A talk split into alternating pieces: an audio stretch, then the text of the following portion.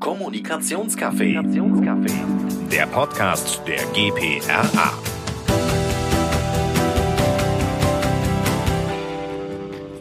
Ja, hallo, herzlich willkommen. Schön, dass du heute bei uns reinhörst. Mein Name ist Christian Schulz und ich bin Präsidentin der GPRA. Und äh, heute habe ich bei mir den Ralf Wein. Hallo, Ralf.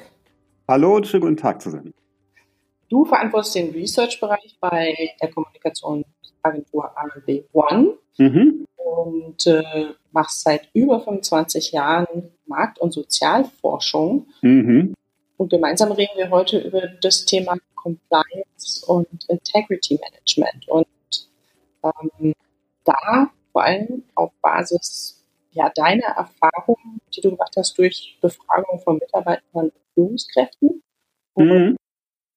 Bevor wir anfangen, würde mich jetzt aber mal interessieren, wie kommt ein Diplompsychologe in die Agentur?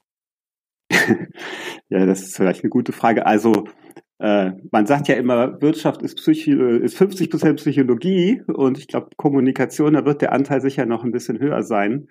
Das ist schlichtweg das Feld, mit dem ich mich beschäftige in der qualitativen Forschung. Wir machen Zielgruppenbefragungen in tiefen Interviews mit Fokusgruppen. Ich habe das eine ganze Weile lang für ähm, die Consumer-Marktforschung gemacht und jetzt äh, schon seit 15 Jahren setzen wir das bei ARB ein, um Zielgruppen besser zu verstehen, um die Ausgangslage zu ähm, durchdringen und Konzepte besser aufzusetzen. Und ähm, heute wollen wir eben gucken, was sind so deine Erkenntnisse mhm. aus Befragungen. Offensichtlich habt ihr auch solche Befragungen im Rahmen von Compliance gemacht. Mhm. Und ähm, jetzt ist ja die Frage generell für mich eigentlich, wir hatten äh, so viele Skandale äh, in letzter Zeit, auch in der deutschen Wirtschaft. Ich meine, ich denke, jeder erinnert sich immer noch ja. an den omnipräsenten Dieselskandal, äh, wo man sich fragt, wie kann das denn eigentlich passieren, dass äh, so ein ganzes Unternehmen, ähm, ja, ich sag mal, gerade versagt äh, in Bezug auf die eigenen Governance-Richtlinien, äh, Vorgaben, die es gibt und da einfach Dinge passieren, die nicht okay sind. Was ist da das Problem aus deiner Sicht?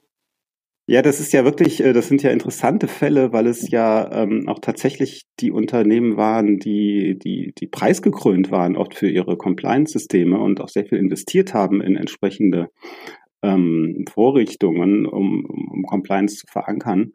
Ähm, was man sagen muss vor dem Hintergrund, ohne jetzt auf den Einzelfall einzugehen, dass ähm, man in der Compliance offenbar zu stark äh, und zu ausschließlich darauf gesetzt hat, dass es darum geht, Regeln einzuhalten. Also ähm, äh, ich habe nochmal nachgeschaut, die ersten Preise für Compliance, die gab es äh, dafür, dass Unternehmen so ihr Pflichtprogramm, hieß es da, äh, sauber abgearbeitet haben, also tausende von Vorschriften verankert haben. Also sehr stark einfach ähm, dahingehend kommuniziert haben, dass es darum geht, Regeln einzuhalten, äh, was ja richtig ist äh, aber ein bisschen aus dem Blick verliert, dass man nicht alles regeln kann in Unternehmen und dass es immer wieder auch ähm, so auf die, auf die Haltung, auf die Urteilsfähigkeit des Einzelnen ankommt, darauf, dass man auch mal den Mut hat, auf Fehler hinzuweisen, auf Fehlentwicklungen. Äh, und das ist offenbar, äh, und das hat man ja oft auch gelesen, ähm, zu wenig passiert in diesen Unternehmen. Und deswegen ähm, spricht auch die Fachwelt davon, dass man eben Compliance Management erweitern muss zu einem Integritäts Integrity Management. Also wo es wirklich darum geht, dass ähm, die Führungskräfte, auch die Mitarbeiter ähm, ja eine Haltung zu den Dingen einnehmen. Also versuchen in schwierigen Situationen eine integre äh, Entscheidung zu treffen. Und das ist eben eine ganz andere Haltung, als einfach nur die Regeln einzuhalten. Hm, wie befähigt denn jetzt Mitarbeiter, Führungskräfte Werte einzuhalten, integer zu sein. Ähm, oder anders mal gefragt, was hindert die denn eigentlich daran? Ja, ich glaube, zunächst mal muss man sich klar machen, das ist ja schon sowas auch kommunikativ wie, wie ein Paradigmenwechsel. Also man muss natürlich weiterhin sagen, welche Regeln gelten, man muss sie auch äh, definieren, aber man muss eben gleichzeitig sagen, dass es mit so einer, ich sag mal, reaktiven, reaktiven Handlungskontrolle nicht getan ist. Also man muss ermuntern, ermutigen, dafür äh, den eigenen Kopf einzuschalten. Ähm, und ähm, das ist vor allen Dingen eine kommunikative Aufgabe. aus unserer Sicht. Ähm, und ganz wichtig dabei ist es eben dann auch die, ich sag mal, hm, die Klemmen, die Grauzonen anzusprechen, in die die Mitarbeiter dann auch reingeraten in ihrem Alltag. Also äh, in, in, in Trainings zum Beispiel ähm, nicht nur den Regelkatalog darzustellen, sondern Dilemmasituationen durchzuspielen. Also ähm, ja, hast du vielleicht mal Beispiele für so eine Grauzone? Grauzonen, da gibt es natürlich viele in den Unternehmen. Ich glaube, der Klassiker, äh, da hat man auch viel drüber gelesen, das wären Zielkonflikte. Also wie gehe ich damit um, wenn ich einerseits äh, hohe Produktionsvorgaben habe und andererseits äh, Qualitätsstandards, äh, die ich einhalten soll? Und was mache ich dann, wenn ich merke, äh, da muss ich Kompromisse machen? Wann ist der Punkt erreicht, wo ich sage, nee, das kann ich nicht mehr einhalten? Das wäre eine ganz, ganz typische Grauzone. In vielen Unternehmen äh, gibt es auch das Problem, ähm, dass ähm, gerade in innovativen Unternehmen, dass Innovation ganz gerne so jenseits der Kontrollprozesse erstmal vorangetrieben wird, also outside the box sozusagen, ähm, erstmal versucht wird, ob es klappt. Und das kann natürlich auch dazu führen, dass bestimmte ähm, äh, Regeln, Vorschriften dabei nicht hinreichend berücksichtigt werden. Also es gibt überall, das kennt man ja auch aus dem eigenen Alltag, man denkt irgendwie, ich weiß, wie es geht, ähm, und wenn es dann ernst wird, muss man doch noch mal zweimal oder dreimal nachdenken. Wie gehe ich damit um, wenn ich den Eindruck habe, ich habe einen Kollegen und was der da macht, das ist nicht ganz redlich. Spreche ich mit ihm, melde ich das nach oben. Das sind ja im Einzelfall sehr, sehr schwierige Situationen, die ich dann lösen muss. Und was muss ich jetzt beim Integrity Management also ich habe jetzt verstanden, Compliance, es war ursprünglich eher, ich brauche überhaupt Regeln, Werke, an denen ich mich orientiere, mhm. vielleicht sogar auch Trainings, schätze ich mal. Mhm, richtig. Ähm, aber äh, also Trainings eigentlich in Bezug kenne ich die Regeln. Ne? Das war ja, ja. Äh, glaube ich, übrigens äh, das, was abgefragt wurde.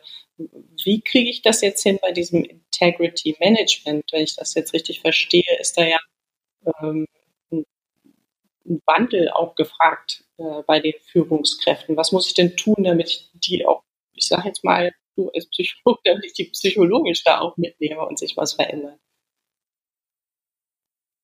Ja, ich sag mal, ähm, es ist so ein bisschen wie im Straßenverkehr, da gibt es auch viele Regeln, aber sich nur an die Regeln zu halten, das reicht halt nicht. Man muss vorausschauend fahren. Man muss auch damit rechnen, dass andere die Regeln vielleicht nicht einhalten, dass man darauf reagieren muss. Und äh, so muss ich natürlich dann auch kommunizieren, ähm, dass es wichtig ist, über das, über Compliance hinaus ähm, diese eigene Urteilsfähigkeit auszubilden. Und ich muss als Unternehmen auch sehr deutlich sagen, dass ich das will.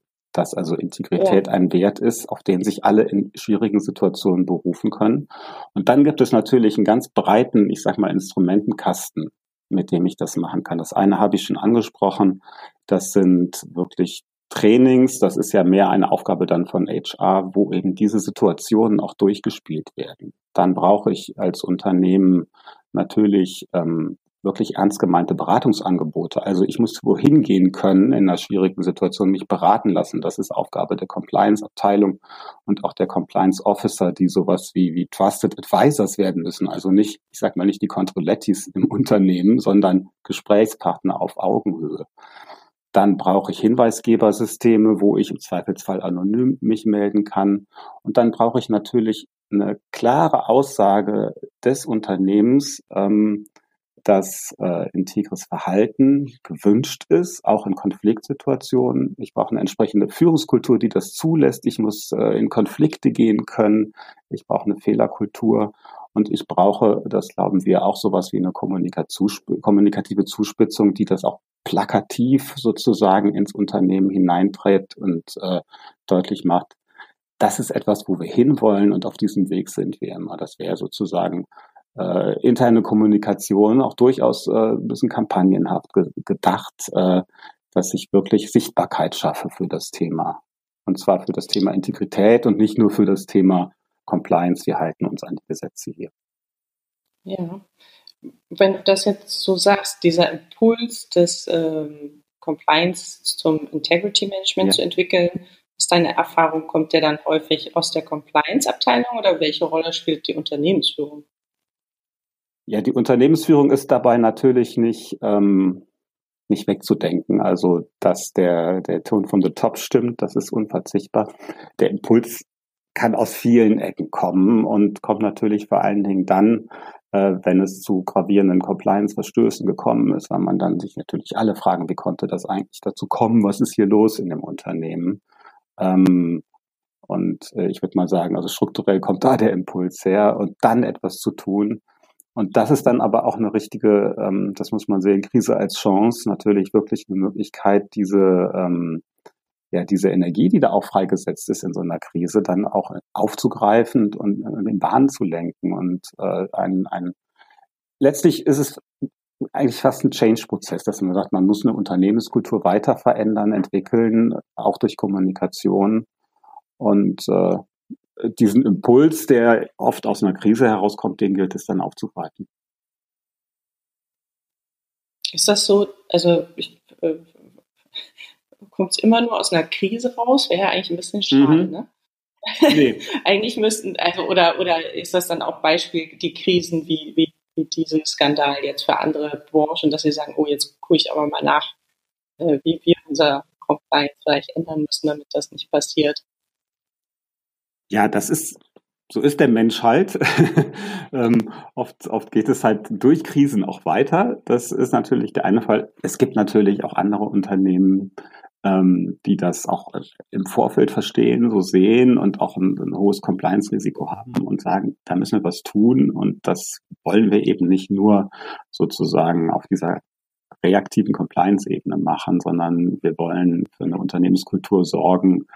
Ähm, und das kann man dann, macht man auch im Rahmen einer internen Kampagne mit, mit viel Kommunikation. Also ich würde sagen, sowohl als auch, ähm, aber die Krisen bringen so ein Thema natürlich immer voran. Ansonsten sind ja erstmal alle froh, wenn Compliance kein Thema ist, groß, weil dann sieht es so aus, als wäre alles gut. Das ist ja, mhm. klar. ja auch nicht schlecht. Mhm. Im Rahmen deiner Befragung, das würde mich jetzt nochmal ähm, interessieren, gab es äh, über so oder gibt es so Muster über verschiedene Unternehmen hinweg oder Befragungen hinweg, die immer wieder auch auftauchen? Oder ist das immer sehr individuell häufig pro Unternehmen, was dann da rauskommt? Ja, es gibt ein Muster, das äh, ist, ähm, wenn es um diese Risiken geht, schon sehr stark um die Unternehmenskultur und die Unternehmensgeschichte geht. Und das ist tatsächlich individuell. Mhm.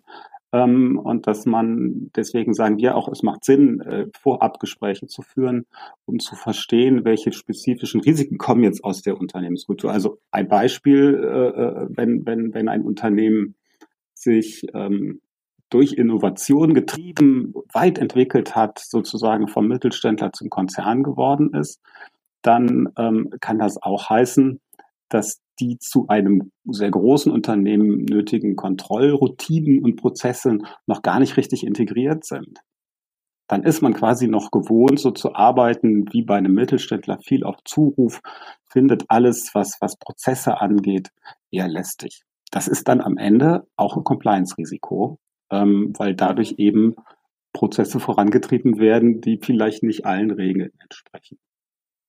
Oder ein kann da nur eine Frage, kann da dann Integrity Management, also muss man unbedingt alle diese Prozesse haben oder kann man dann eine andere Form von Integrity Management einführen, die eventuell dazu führen, dass man die Dinge anders hinterfragt? Oder ist es dann so, dass diese Innovationsgetriebenheit tatsächlich dazu führt, dass es wahrscheinlicher ist, dass man Dinge macht, die eventuell äh, eben nicht äh, okay sind.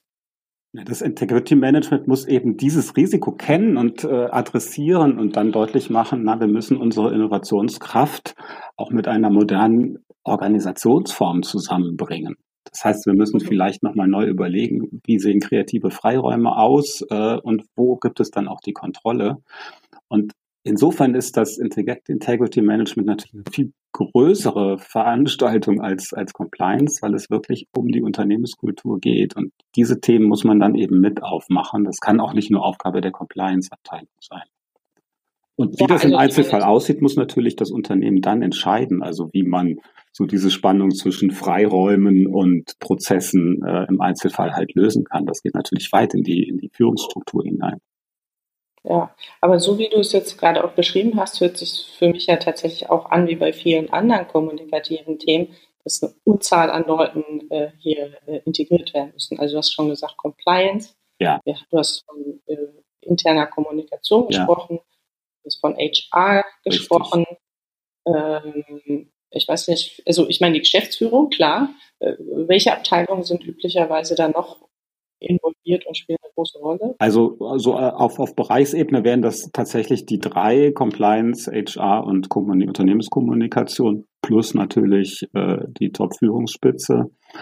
Aber äh, natürlich letztlich ähm, geht es, wenn man Integrität ernst meint, natürlich auch in die Beschaffung hinein. Wie gehe ich eigentlich mit Lieferanten um? Also man muss dann eigentlich mit jedem Bereich, das ist aber dann eher Dialog schauen, also was sind denn bei euch eigentlich die Themen so. Ne? Aber die drei, würde ich mal sagen, die drei Musketiere braucht man dann, um den Prozess äh, nach innen hin äh, voranzutreiben. Ja, ich, also ich würde jetzt denken, also nur so aus dem Bauch raus, dass IT heutzutage mit Sicherheit.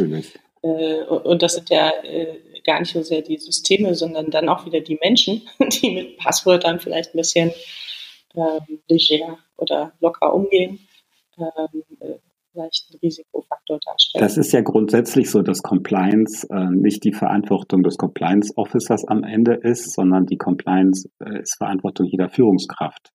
Also natürlich muss die IT dafür sorgen, dass äh, diese entsprechenden Regeln eingehalten werden. Im Vertrieb gibt es Compliance überall halt sozusagen. Ne? Aber wenn man es im Unternehmen vorantreiben will, dann braucht es natürlich vor allen Dingen auch Kommunikation und HR, weil das die Möglichkeit, das sind die Transmissionsriemen ins Unternehmen eigentlich, ohne, ohne die es einfach nicht geht. Hm. Jetzt ähm, vielleicht nochmal ein anderer Aspekt, weil du es ein paar Mal erwähnt hast, dass äh, ja eben dieses wichtig ist, Werte Wertebewusstsein. Mhm. Ähm, meine Erfahrung ist, dass natürlich viele Unternehmen haben immer Werte definiert, die stehen meistens irgendwie auf dem Papier, im Poster, mhm. in der mhm, mhm, mhm. Präsentation. Ähm, wie bringe ich die oder wie ist da der Weg, die in Verbindung mit dem Integrity Management zu bringen? Weil manchmal sagt man ja auch, okay, viele Werte sind, äh, weiß ich jetzt nicht, äh, so ein bisschen kopier, austauschbar, mhm, mhm, mhm, mhm. flexibel vielleicht oder wir wollen besonders mutig sein. mutig zum Beispiel, weiß ich gar nicht. Ne, vielleicht könnte ja auch, äh, äh, wie bringt man das dann mit dem Integrity Management in, in Verbindung? Ja, es ist eigentlich auch eine Chance, nochmal solche Werte zu reaktivieren, sozusagen, oder Führungsleitbilder nochmal aufzugreifen und zu sagen, das meinen wir ernst. Und das heißt das konkret.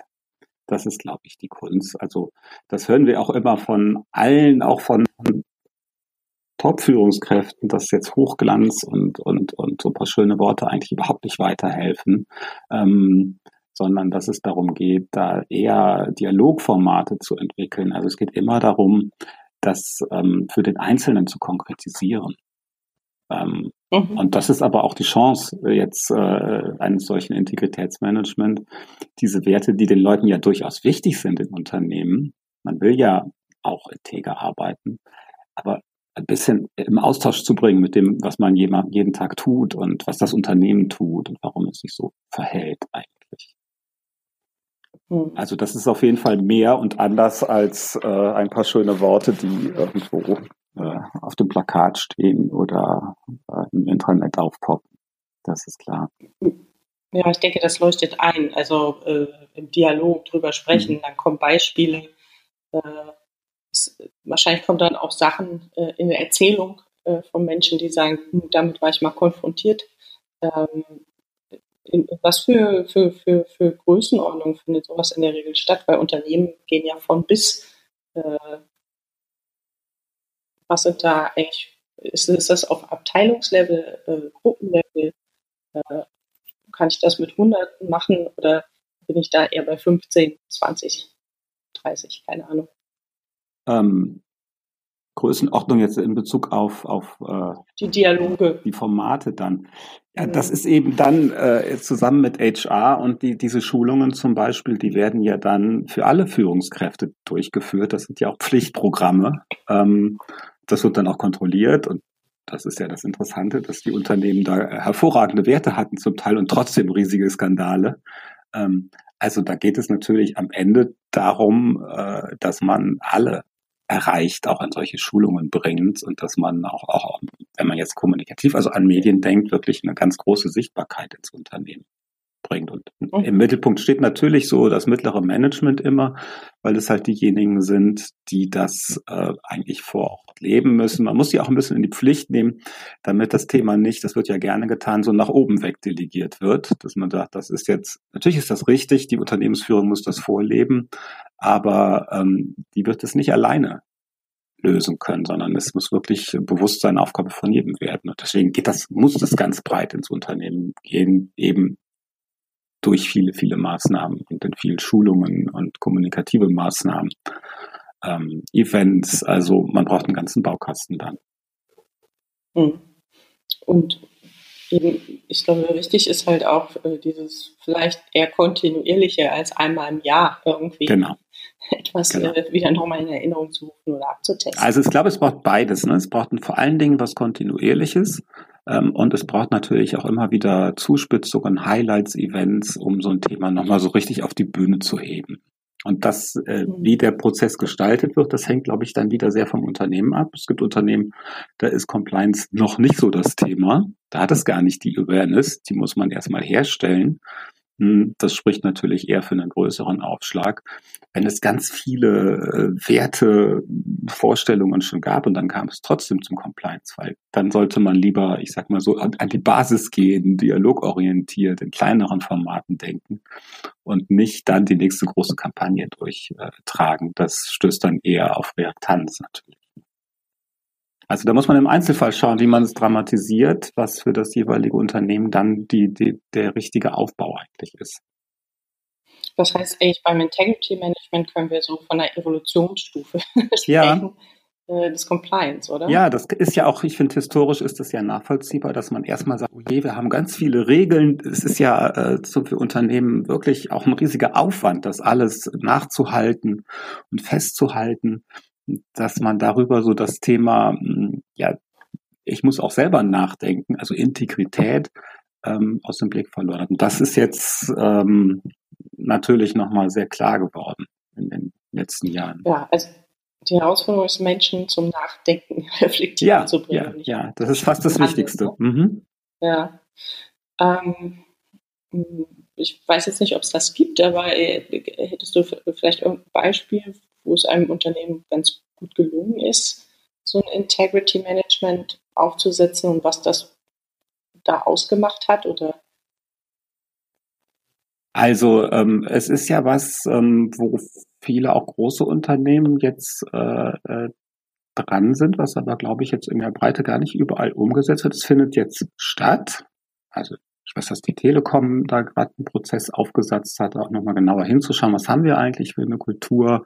Aber diese Prozesse laufen gerade. Volkswagen hat, ähm, gut, die standen ja sehr auch im, im, im Licht der Öffentlichkeit, die haben dann, das war nicht ein schönes Format, ähm, nach der, nach der, nach der Krise ähm, Shift heißt das. Das ist eigentlich eher so ein Dialogformat für Stakeholder gewesen, wo die wirklich auch mal Stimmen von außen ähm, eingeführt, äh, eingeholt haben äh, in schönen Printprodukten. Das hat aber auch noch innen seine Wirkung gehabt. Also es findet an vielen Ecken statt. Ähm, es ist ein, kein Prozess, wo man sagt, der ist jetzt abgeschlossen, wir haben die Marke bekannt gemacht, mhm. sondern das ist ja on the go. Ähm, wir haben mal, aus so eine Weile her für die Deutsche Bahn, fand ich, eine schöne Kampagne gemacht, wo es darum ging, nochmal so Werte, Bewusstsein im Unternehmen, so mit dem privaten Wertekanon auszutauschen. Also ähm, äh, es war eine, eine, Kampagne mit Plakat und, und, und Film, äh, wo wie verhalte ich mich eigentlich als als ähm, als Fußballtrainer, als Familienpapa zu meiner besten Freundin sozusagen und dass das doch eigentlich was ist, was ich im Unternehmen auch brauche. Also es gibt ganz viele Beispiele natürlich. Man sieht es von außen eher wenig, weil es halt in den Unternehmen stattfindet und auch eben nicht so nach außen getragen wird dann. Ich, als du jetzt gerade noch mal gesagt hast, äh, VW und Shift, ist mir eingefallen, wir haben jetzt im Kommunikationsmarkt auch immer wieder viel Diskussionen über Purpose, Unternehmen muss Purpose haben. Ähm, also äh, warum gibt es dich eigentlich, äh, das zu erklären, warum gibt es dich als mhm. Unternehmen oder mhm. uns als Unternehmen. Mhm. und da fiel mir jetzt so ein, dass äh, Mercedes ähm,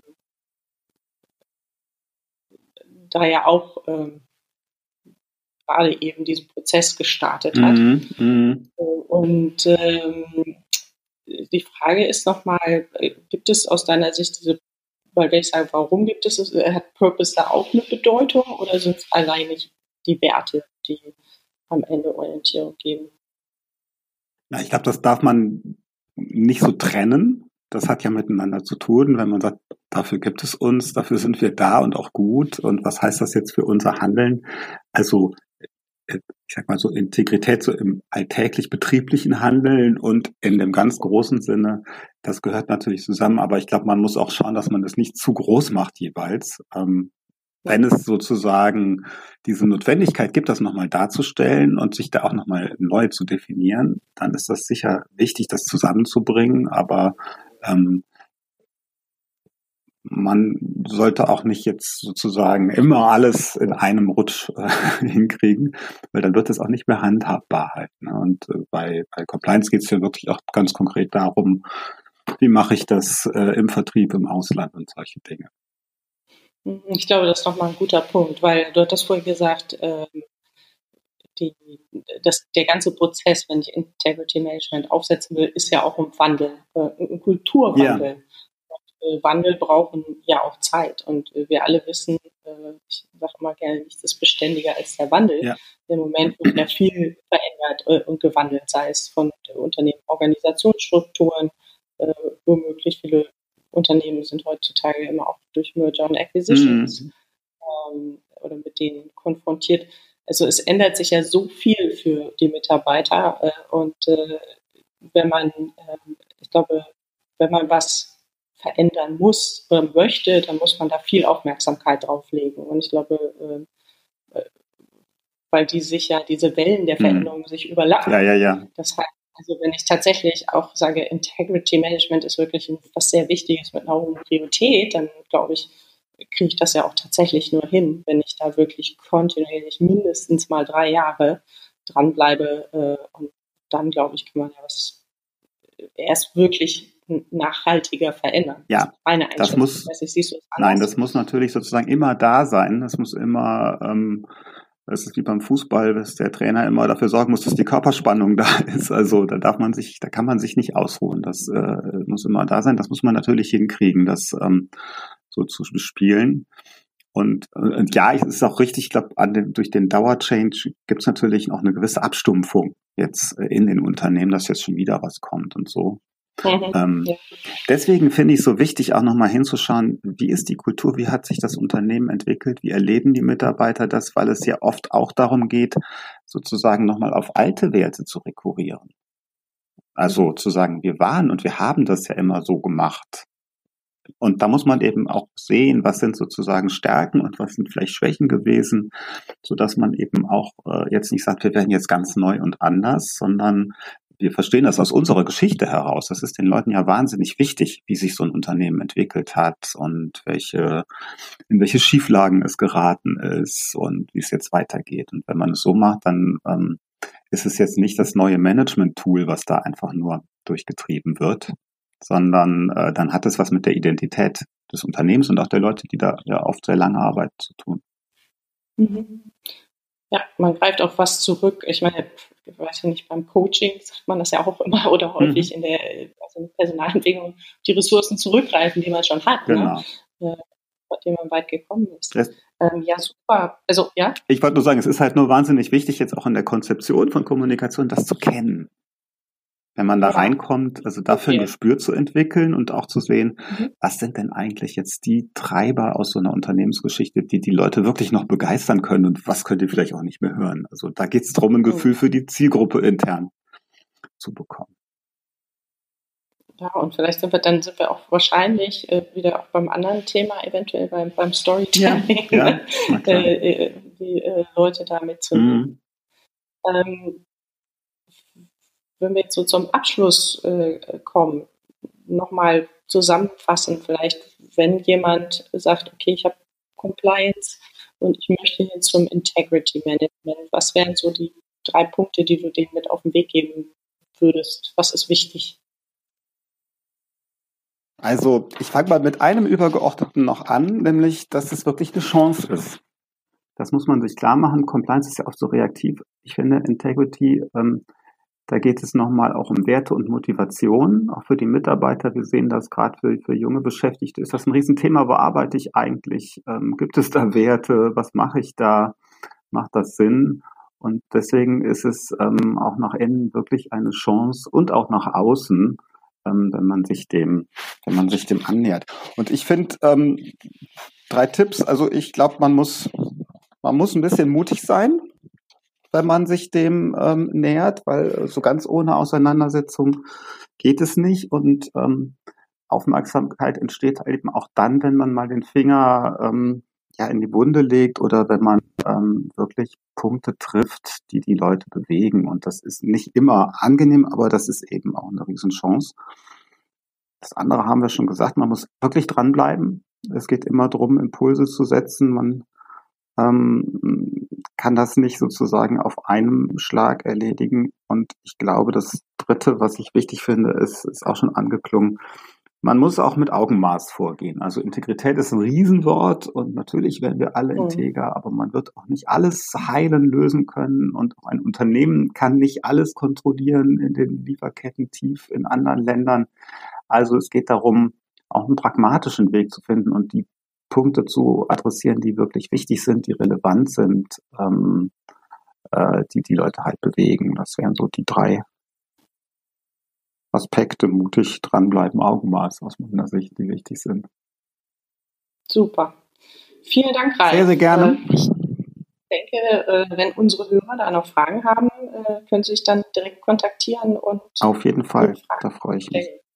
Ja. Gut. Okay, dann sage ich vielen Dank fürs Zuhören an alle und bis bald. Danke Tschüss. auch. Tschüss. Kommunikationscafé. Der Podcast der GPRA.